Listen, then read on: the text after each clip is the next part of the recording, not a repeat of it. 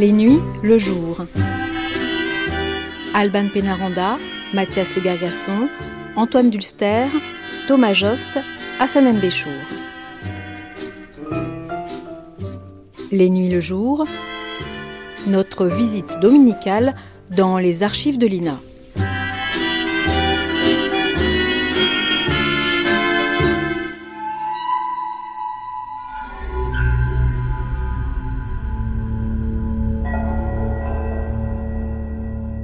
Bonjour à tous. Aujourd'hui, en guise de prélude au programme d'archives que nous consacrerons samedi prochain à l'histoire de la musique concrète, nous écouterons les compositeurs Olivier Messiaen et Pierre Henry et des extraits de la conférence donnée par Pierre Schaeffer lors du Festival de l'œuvre du XXe siècle, dans la première des deux parties de La musique concrète et le XXe siècle, diffusée le 3 juillet 1952 sur Paris Inter puis un court extrait d'un dialogue entre Pierre Schaeffer et Pierre Henry en 1979. Et tout de suite, petite leçon de musique concrète avec Pierre Schaeffer dans le journal Parlé de Lorraine sur Radio Nord-Est le 4 juin 1952 depuis Nancy, sa ville natale. Les Nancéiens ont eu mercredi soir la primeur, comme ville de province, d'une conférence sur la musique concrète. Ils en ont eu la primeur parce que le créateur de cette expression nouvelle de la musique, M. Pierre Schaeffer, est un enseignant. Qu'est-ce que la musique concrète? Demandons-le à M. Schaeffer lui-même. Mais vous savez, c'est très difficile à expliquer très rapidement. Je crois que le mieux, c'est de recourir à une comparaison, et je vais prendre celle du cinéma. On commence, après 50 ans de cinéma, à savoir la différence qu'il y a entre théâtre et cinéma. Et tout l'art du cinéma, c'est de prendre des images et de les monter. La musique concrète se présente un peu par rapport à la musique ordinaire comme un art du montage qui consiste d'abord à, saisir des sons, que nous appelons maintenant des objets sonores, ces objets sonores étant beaucoup plus complexes que des notes, et ensuite à les monter comme fait un monteur de cinéma, ceci grâce au procédé d'enregistrement et notamment à la bande sur magnétophone. Alors je crois que le mieux c'est de vous donner tout de suite quelques exemples de ces nouveaux objets sonores.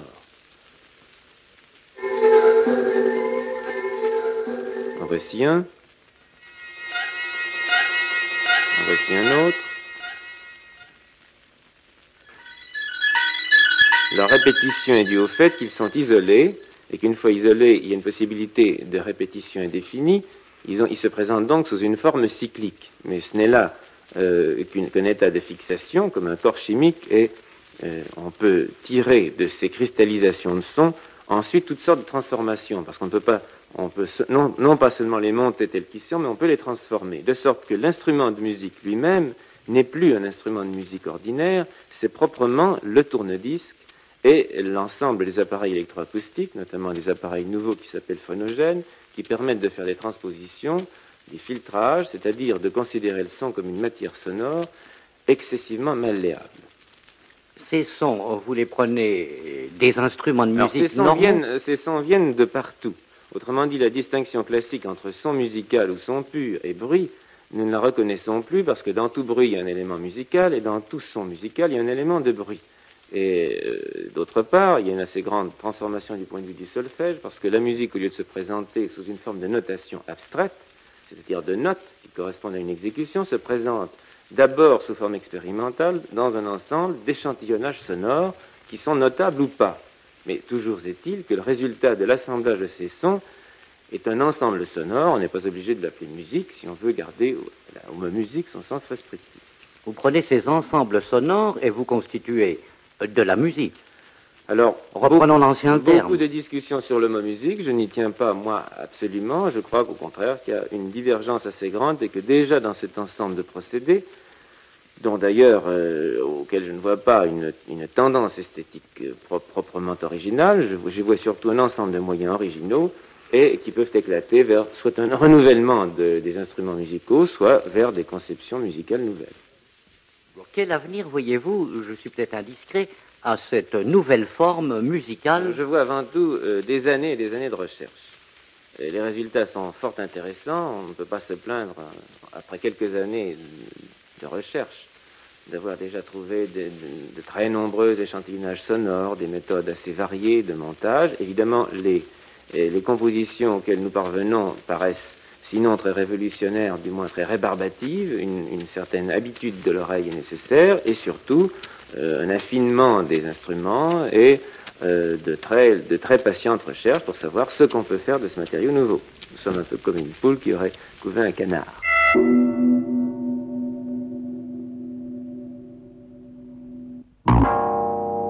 Les nuits de France Culture.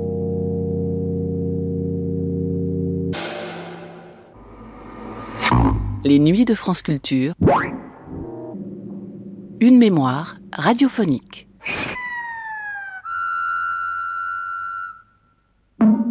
C'est à Paris, après-guerre, à la radio, la RTF, qui est née la musique concrète. Son géniteur s'appelait Pierre Schaeffer. C'était immédiatement après la libération, dans le cadre du club d'essai, là où, entouré de poètes, d'artistes, d'écrivains, de musiciens, de journalistes, de techniciens, Pierre Schaeffer travaillait à inventer la radio de demain. De quoi s'agissait-il? D'enregistrer sur disque souple dans un premier temps, puis à partir de 1951, sur la bande magnétique du magnétophone, les sons de la vie, les sons, les bruits de toutes origines, et à partir de cette matière première sonore, d'inventer un genre inédit de composition musicale. De ce qu'était encore la musique concrète dans ces balbutiements des premières années, l'archive qui va suivre nous donnera un aperçu. C'était en 1952. Pierre Schaeffer avait créé le groupe de recherche de musique concrète qui rendait compte de ses avancées à la radio et lors de concerts-conférences. Nous allons entendre maintenant l'écho de l'une de ces rencontres et des interrogations que soulevait cet art musical nouveau parmi le public. Interrogé par le musicologue Antoine Goléa, nous entendrons aussi dans cette émission le compositeur Pierre Henry, qui avait rejoint Pierre Schaeffer depuis quelques années, et Olivier Messiaen, qui, comme d'autres compositeurs reconnus, expérimentait alors la musique concrète. Une musique concrète qui avait déjà son œuvre emblématique, signée par Pierre Schaeffer et Pierre Henry, Symphonie pour un homme seul, que donnait à entendre, parmi d'autres, cette production du groupe de recherche de musique concrète. La musique concrète est le XXe siècle, première des deux parties, diffusée le 3 juillet 1952 sur Paris Inter. La radiodiffusion française présente La musique concrète et le XXe siècle, une émission du groupe de recherche de musique concrète dirigée par Pierre Schaeffer. Œuvres inédites de Pierre Henry, Olivier Messiaen et Pierre Schaeffer. Reportons-nous à cette soirée de mai où la salle de l'ancien conservatoire accueillit pour la première fois le public sympathique et curieux des concerts de musique concrète. Gérard Michel va, en quelques mots, nous en restituer l'ambiance. Nous sommes salle de l'ancien conservatoire. Dans quelques instants, nous pourrons entendre l'un des concerts de musique concrète placés dans le cadre de l'œuvre du XXe siècle. Le public prend place. À ce propos, on peut remarquer que ces récitals d'avant-garde n'ont pas seulement attiré les jeunes, mais des auditeurs qui ont sans doute assisté déjà aux premières de Péléas ou du Sacre.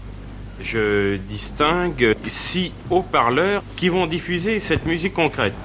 Ces haut-parleurs ont d'ailleurs une forme assez particulière, on dirait de grosses coquilles d'escargots retournées.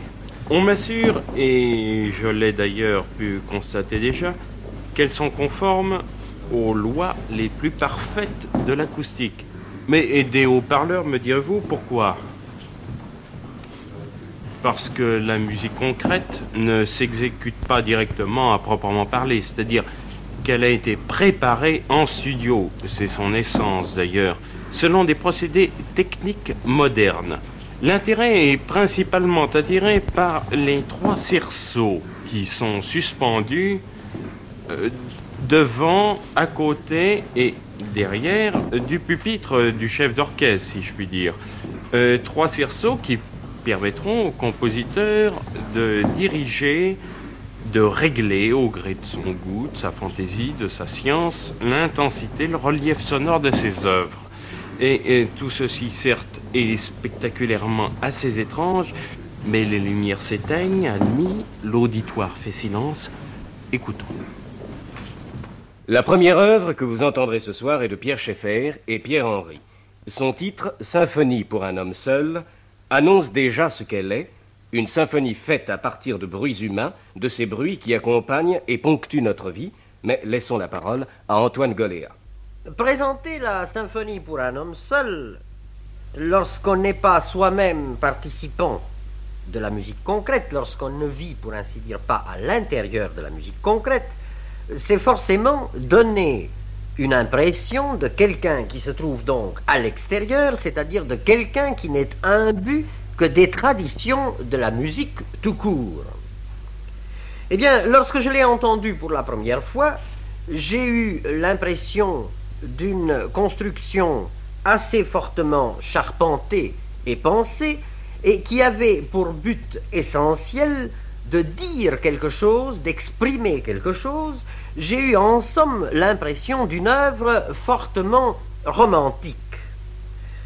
J'ai eu l'occasion d'en parler avec euh, les auteurs et surtout avec Pierre Schaeffer, qui m'a dit qu'il ne voulait absolument pas faire quelque chose de romantique, qu'il voulait proposer une architecture extrêmement serrée en partant euh, simplement de quelques matériaux euh, sonores initiaux. Personnellement, à chaque nouvelle audition, et je l'ai entendu jusqu'à ce jour trois ou quatre fois, à chaque nouvelle audition, j'ai eu vraiment l'impression que le titre avait commandé l'œuvre tout entière et que le titre euh, en constituait l'essentiel élément autobiographique. Il y a là vraiment un cri humain de détresse auquel il est très difficile de se soustraire, et cette détresse devient particulièrement poignante lorsqu'elle se masque, comme c'est souvent le cas, d'ironie. Je ne sais absolument pas ce que la musique concrète va être dans l'avenir.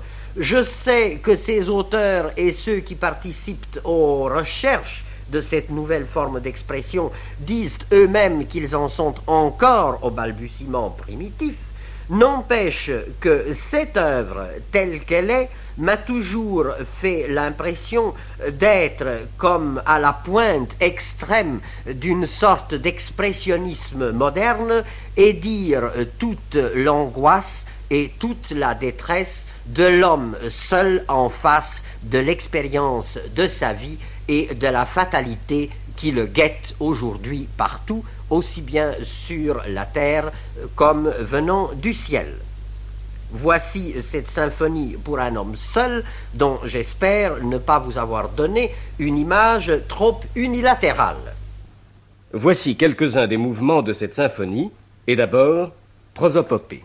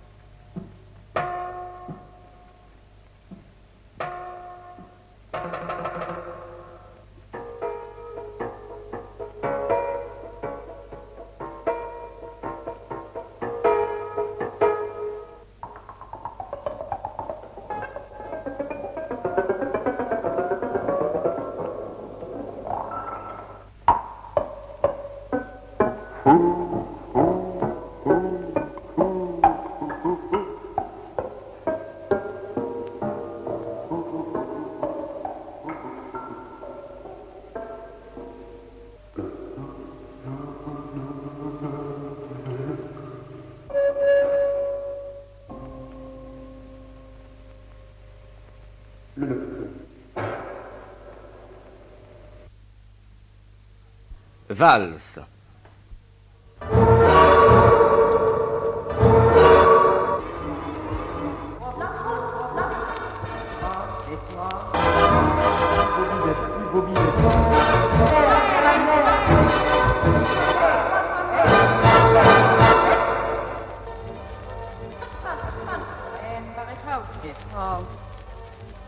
Ah, baby, bobby, bobby, les lucht, lucht. Ie, au, au, au. Mae'n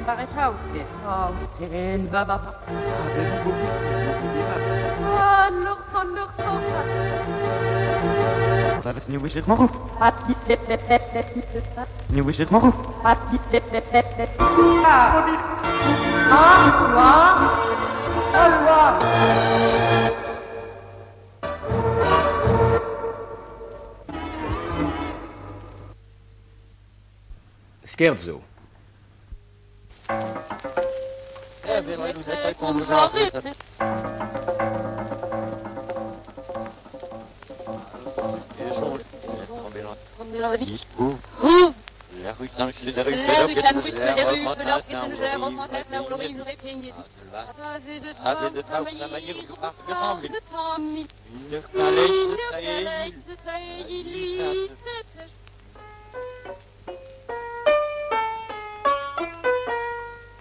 de travail, travail, travailler, travailler, beaucoup de temps, mis.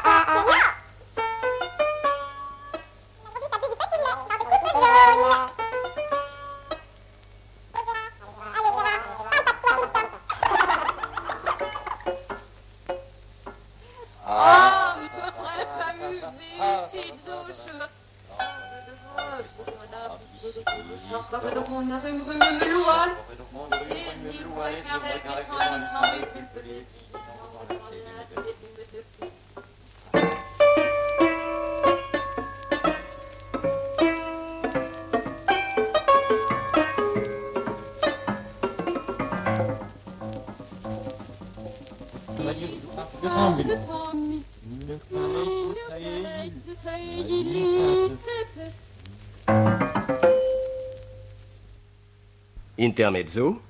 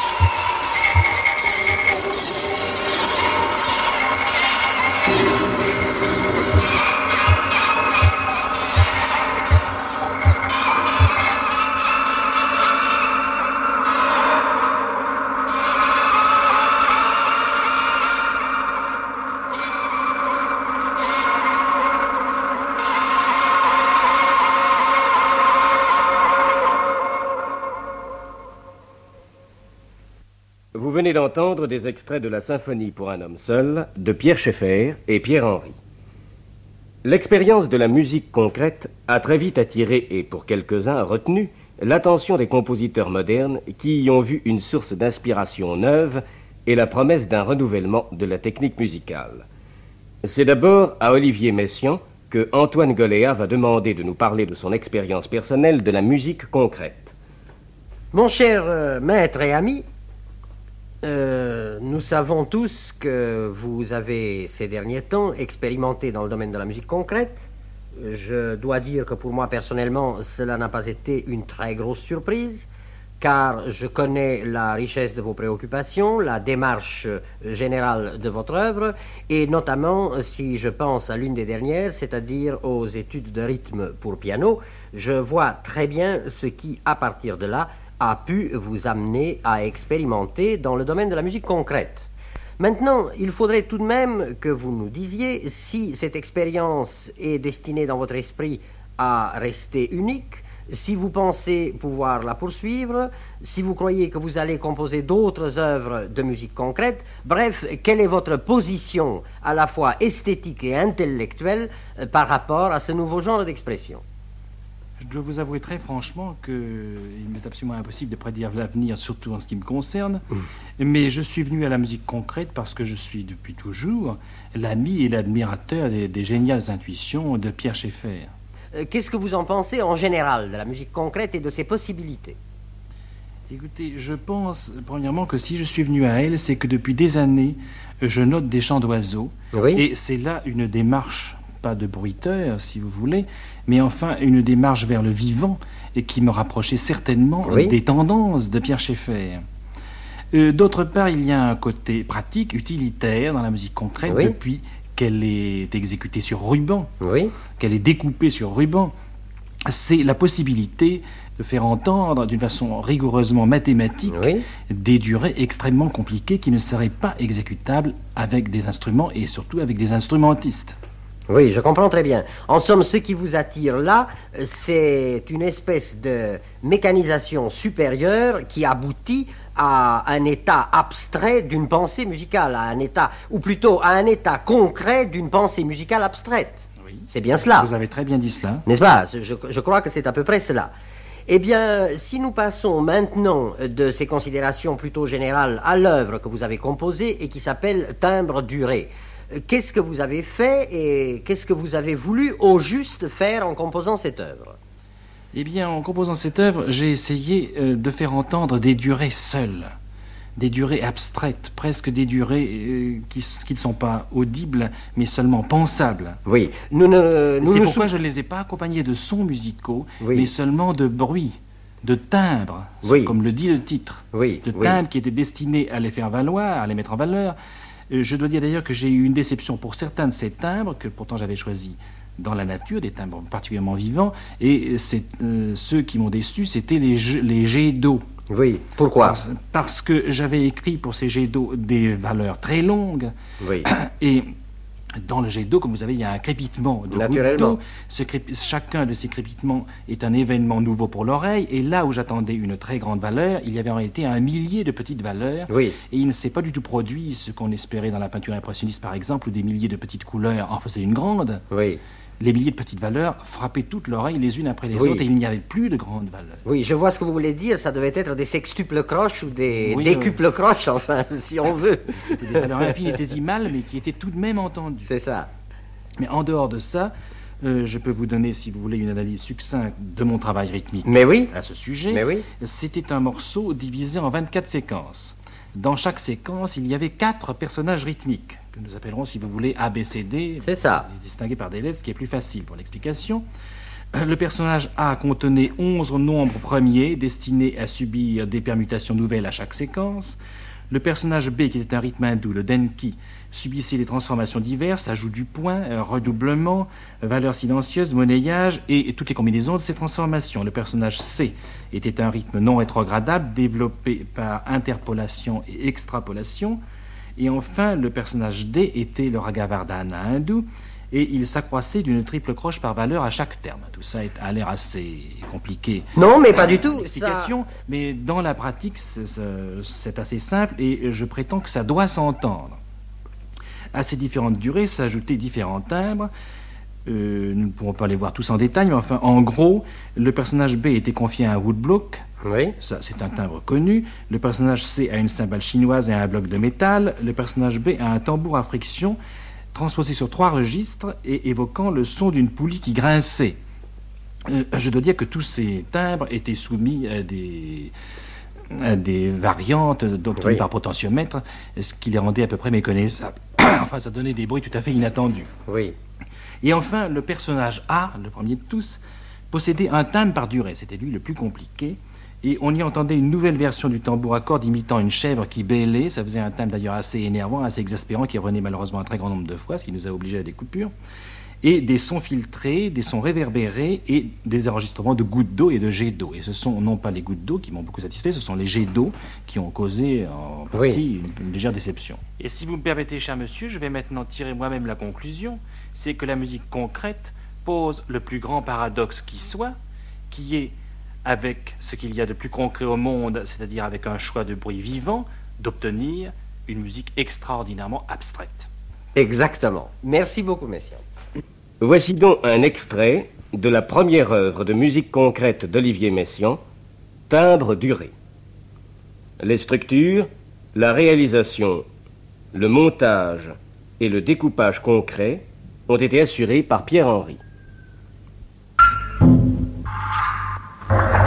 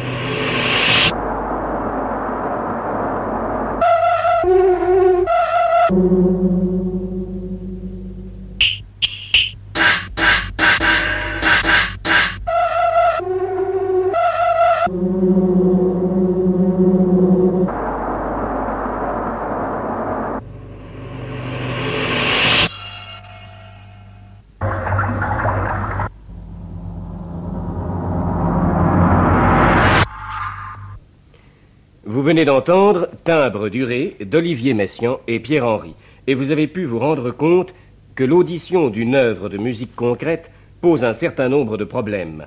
Les auditeurs des concerts, invités à s'exprimer en un libre débat avec Pierre Schaeffer, ont posé une foule de questions parmi lesquelles nous avons choisi les plus significatives. Voici, présenté par Gérard Michel, quelques séquences du débat tel qu'il a été enregistré. Pierre Schaeffer, maintenant, est sur la scène. Euh, conférence contradictoire, comme nous vous l'avions annoncé. Plusieurs questions, que dis-je, euh, de très nombreuses questions lui sont posées. Et parmi celles-ci, une nous intéresse particulièrement. Pensez-vous vraiment avoir atteint certaines formules esthétiques nouvelles? Et Pierre Schaeffer énumère plusieurs hypothèses, entre autres, euh, la valeur, intrinsèque des bruits, par exemple. cinéma sonore, dans la mesure où une boîte roulante est un, ciné- est un, est un son en mouvement. Et, et il peut y avoir aussi une plastique sonore, dans la mesure où les sons occuperaient un volume et, et décriraient des trajectoires dans l'espace. On est peut-être au carrefour d'un certain nombre de manifestations dont peut-être aucune ne verra le jour. Elles sont peut-être mort-nées, nous n'en savons absolument rien. Les auditeurs avaient été particulièrement intéressés également par la projection euh, d'un film, euh, Masquerage, un film de Mac Deas, un producteur hollandais qui a réalisé un court-métrage poétique d'après les masques que possède précieusement le musée d'Amsterdam. Ce film, euh, d'ailleurs, euh, fut évoqué dans la discussion et euh, provoqua quelques questions sur les rapports entre le son et l'image. C'est-à-dire qu'on on retrouverait dans ce, que vous dites est, très intéressant parce que le rapport classique dans un spectacle cinématographique est une image concrète et une musique abstraite. Quand on met des, quand on, le film que vous avez vu est- est une sorte de point singulier parce que à des, à des masques euh, concrets est- sont ajoutés des sons concrets. Là, il y a une sorte de coïncidence. Et puis alors le, le phénomène pourrait s'inverser, et c'est l'exemple que vous donnez si je vous comprends bien, c'est-à-dire des images abstraites et un contexte de son concret, c'est-à-dire que cette fois l'histoire cinématographique serait racontée par le son et non pas par l'image. Un auditeur fait encore remarquer que l'effort de la musique concrète tente d'arracher le bruit à sa signification habituelle. Nous cherchons bien entendu à fuir le plus possible ce qui est figuratif dans la mesure où nous cherchons tout ce qui ne serait ni musique ni son musical puisqu'ils sont déjà employés, ni bruit anecdotique puisque le bruit anecdotique est un élément dramatique. Alors c'est en quoi, la, démarche de la musique concrète est non figurative? C'est-à-dire que le mouvement d'un train ne doit plus être connu. Nous nous interdisons depuis, depuis déjà longtemps. Enfin, après la première année, nous avons complètement coupé avec les bruits usuels, ou bien alors ils sont pris à titre d'allusion, comme, comme dans un poème, un mot, un mot trivial ou un mot banal est introduit pour faire pour figurer. Il me semble que jusqu'à présent, cette musique s'adresse plus à l'intelligence qu'à la sensibilité. par exemple. Et C'est-à-dire que on ne sait pas trop comment répondre. La musique contemporaine semble devenir de plus en plus une musique de tête et s'éloigner du sentiment. On ne peut pas dire non plus que la musique concrète soit très sentimentale. Elle, paraît beaucoup plus physique et physiologique et atteindre des couches, assez profondes dans l'inconscient ou assez basses dans le psychisme. Probablement c'est une musique qui, qui s'apparenterait davantage aux, aux musiques euh, africaines ou- et aux musiques primitives. Mais il me semble quelquefois que vous confondez un peu musique abstraite et musique concrète. On se dire- Par exemple, Dans le film tout à l'heure, Oui. vous appelez ça de la musique concrète. Et il me semble pourtant qu'elle était plutôt abstraite.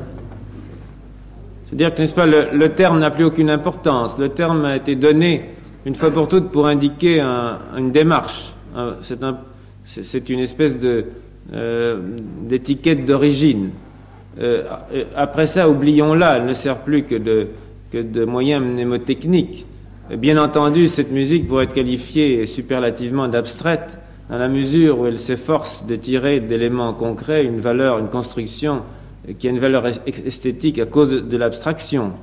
C'est essentiellement une musique abstraite, en un sens. Mais nous l'avons appelée concrète pour des raisons de fabrication, parce que, euh, au lieu de s'élaborer sur une conception dans l'abstrait, euh, représentée symboliquement avec des notes et jouée par un orchestre, c'est-à-dire que cette démarche va de l'abstrait au concret, et cette musique dans sa méthode, en tout cas dans sa trouvaille et dans sa méthode actuelle, est une musique qui constamment a recours à l'expérience, part de matériaux empruntés à l'expérience concrète des sons, et va vers l'abstraction par élaboration de ces matériaux. Oui, mais le résultat est une abstraction. Le résultat est essentiellement une abstraction. Arrêtons ici le débat pour laisser la parole à Antoine Goléa qui va interviewer Pierre-Henri. Mon cher Pierre-Henri, euh, je vous prie de me considérer ici comme quelqu'un qui est tout à fait en dehors de la musique concrète, euh, comme un des multiples auditeurs qui doivent se trouver en ce moment à l'écoute. Et je vous demande, comme n'importe lequel d'entre eux vous demanderait, euh, de nous dire en deux mots quelle est votre position par rapport à la musique concrète, quels sont vos travaux actuels et quel est, en somme, votre état d'âme par rapport à cette nouvelle forme d'expression. Eh bien, m'adressant aux auditeurs de musique concrète, euh, je n'ai pas à leur apprendre que nous sommes probablement à l'orée d'une nouvelle civilisation musicale. Si nous savons que nous réinventons successivement les pires erreurs de tous les styles, nous savons aussi que de nouveaux germes vont vivre. Si la musique concrète a donné peu d'œuvres construites jusqu'ici, une forme où le silence résonnera par sa seule organisation va s'imposer. Oui. Euh, je vois ici antiphonie. Et voulez-vous me dire ce que c'est qu'antiphonie et ce que vous avez voulu faire en composant cette œuvre? Antiphonie est une de mes premières œuvres de musique concrète réalisée d'après un schéma où les durées sont notées avec précision. Les durées des bruits. Les durées des bruits, les durées des sons. C'est ça. Ces durées étaient inscrites en centimètres sur la partition, Ah. ainsi que, que l'a fait Pierre Boulez dans ses premières études. C'est ça. Dans le premier mouvement, le seul que j'ai achevé jusqu'à présent, deux séries, c'est-à-dire euh, les, les deux chœurs, s'opposaient à la façon du, du Moyen Âge. D'une part, des groupes formés de cellules en renouvellement continuel, de l'autre, une série rigide de douze sons complexes, de timbres et hauteurs et ampleurs dissemblables. Je pense qu'il faudrait montrer, il faudrait faire entendre aux auditeurs la série des cellules et la série des sons complexes, n'est-ce pas? Alors voici d'une part la série des cellules.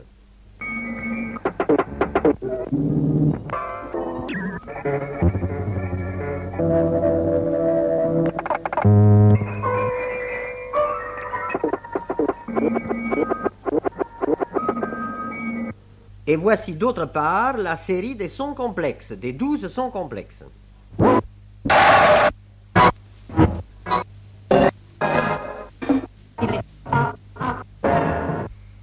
L'ensemble est traité de façon systématiquement différente. La construction d'antiphonie est basée sur des durées rythmiques en équivalence avec la nature du matériau employé. Chaque son traité a son silence complémentaire. Et avec ce silence, ils forment la même durée? Non, tous les blocs faits de durée augmentée ou diminuée sont variés en agrandissement et précipitation asymétrique, Ah ah. jusqu'au développement final, où l'ensemble de la matière devient par l'arrachement des résonances hystérie sonore. Hystérie sonore. J'insiste sur ce mot qui dit bien ce qu'il veut dire et qui va nous être euh, concrétisé, puisque le mot est à la mode, parce que nous allons entendre maintenant.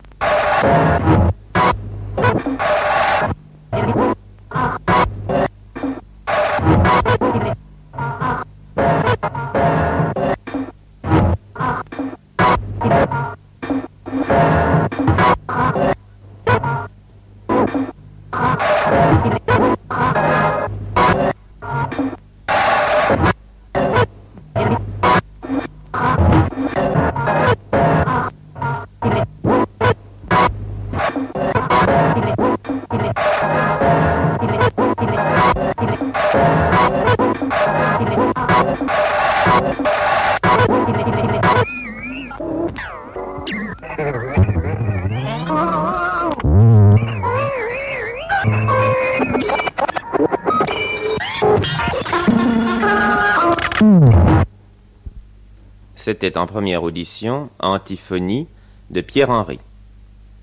Et pour terminer cette émission, deux courts morceaux qu'on peut considérer comme des classiques de la musique concrète. Et tout d'abord, Bidula en ut de Pierre-Henry et Pierre Schaeffer.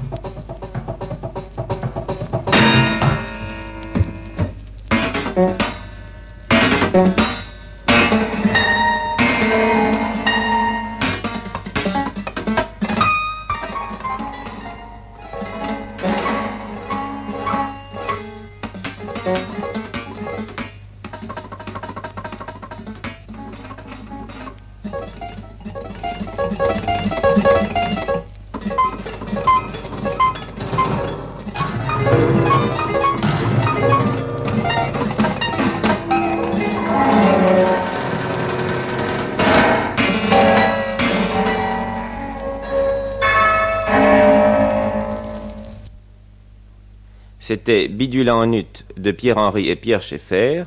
Et voici, euh, fait à partir de quatre sons de tambour, une composition de Pierre-Henry, batterie fugace.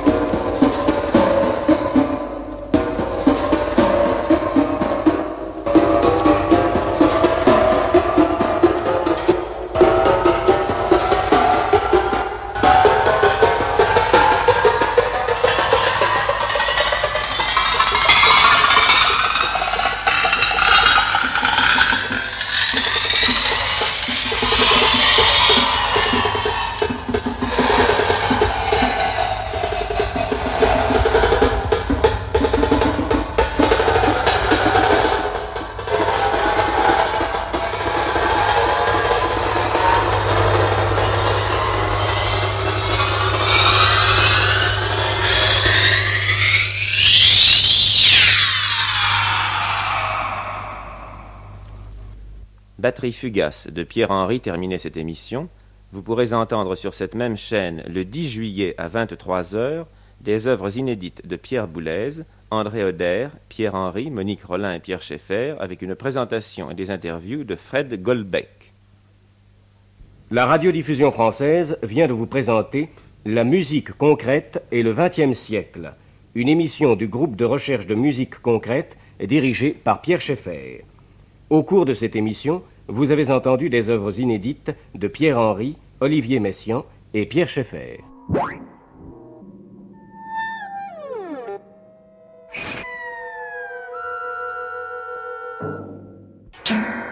C'était La musique concrète et le XXe siècle, premier volet, diffusé le 3 juillet 1952 sur Paris Inter.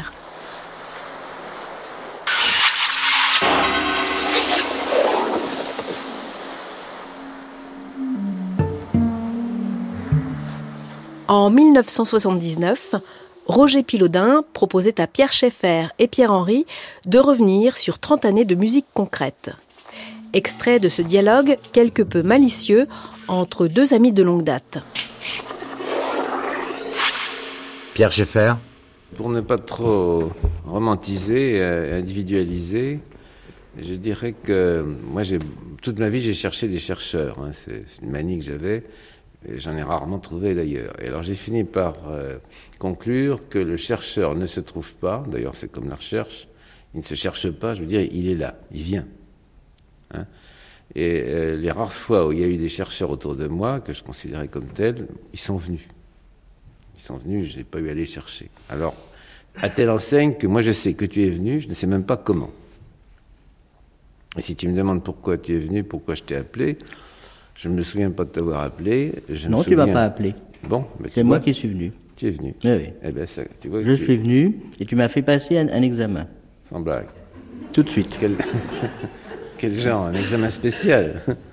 Un examen assez spécial. Tu m'as mis au, au piano. Oui. Et qu'est-ce qui s'est passé? Là, il s'est passé que tu m'as fait entendre euh, les voix euh, de tes bonnes amies. Pierre-Henri euh, qui passaient déjà à l'envers et accéléré, et j'ai dû improviser là-dessus. Ah bon? Ce qui était un très bon examen. J'ai dû improviser sur un piano euh, qu'on appelait préparé. Mhm. Mais Ah, c'était plutôt un, piano d'orchestre. Un piano préparé de- d'entrée de jeu comme Oui. ça? Oui. Je suis venu avec mes clous. Bon, alors t'as passé un examen et puis Et puis je suis parti. Pendant quelques temps, j'ai continué à, à taper sur mes caisses. Et puis je suis revenu. Et là, euh, tu m'as branché sur la symphonie. Et je dois dire que c'était une façon de faire composer. C'est pour ça que je dis que tu m'as fait composer. Après, tu m'as empêché de composer. Ah bon Mais euh, la symphonie, tu as, euh, tu m'as ouvert un univers psychologique. Tu m'as permis de créer une musique psychologique. Je n'étais pas d'accord avec toi sur la, la forme même et, et le- le- sur, la, la- sur les moyens que je trouvais trop traditionnels. C'était trop tonal pour moi à l'époque. Il y avait, euh, euh, je crois, Jean-Michel Damas qui était passé par là vaguement. euh, Le Nenval, oui, il y avait- a déjà, de oui, mauvaises fréquentations, Il y avait des mauvaises fréquentations. Mais euh, très vite, j'ai senti euh, que j'étais dans un, dans un domaine qui me correspondait, qui était un domaine mental, qui était presque un domaine de théâtre. Je faisais du théâtre de son déjà, tu vois. Moi, je suis arrivé euh, pour faire la symphonie. C'est ça. Après les premières Mais c'est études. quand j'ai entendu tes études, moi, euh, musicien tout à fait euh, sort- sortant de conservatoire, musicien pratiquant, quand j'ai entendu l'étude pathétique, je dois dire que ça correspondait à mon univers. Oui. Tu t'apprêtais à être musicien sériel? Je m'apprêtais à être musicien sauvage, c'est-à-dire à, à taper sur, sur des choses. Je crois que j'étais je- très, j'étais un, Je t'ai t'ai sauvé de la série.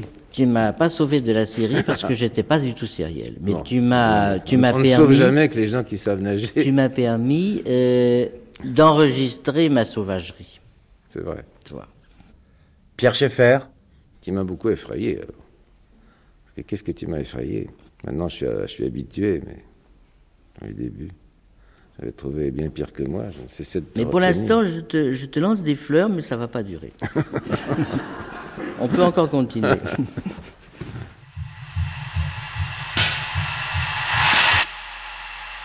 Vous venez d'entendre un extrait du dialogue entre Pierre Schaeffer et Pierre Henry, proposé par Roger Pilaudin en 1979.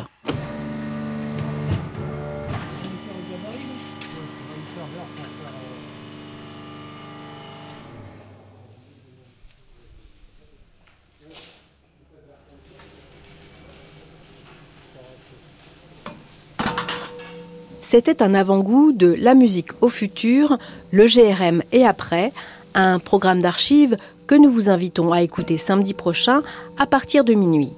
L'occasion de rappeler l'importance et la singularité de la place qu'aura occupée la musique concrète dans l'histoire de la musique contemporaine.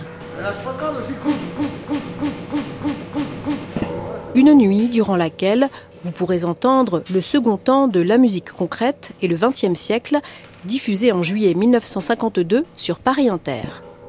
Et d'ici là, cette nuit et toutes les nuits dès minuit sur France Culture, nous vous proposons une sélection d'archives. Des archives à télécharger et réécouter à volonté sur le site et sur l'application Radio France à la page des nuits, où vous pourrez bien sûr retrouver l'intégralité du dialogue à micro moucheté entre Pierre Schaeffer et Pierre Henry en 1979. Les nuits le jour, l'équipe des nuits vous souhaite une excellente fin de journée à l'écoute de France Culture.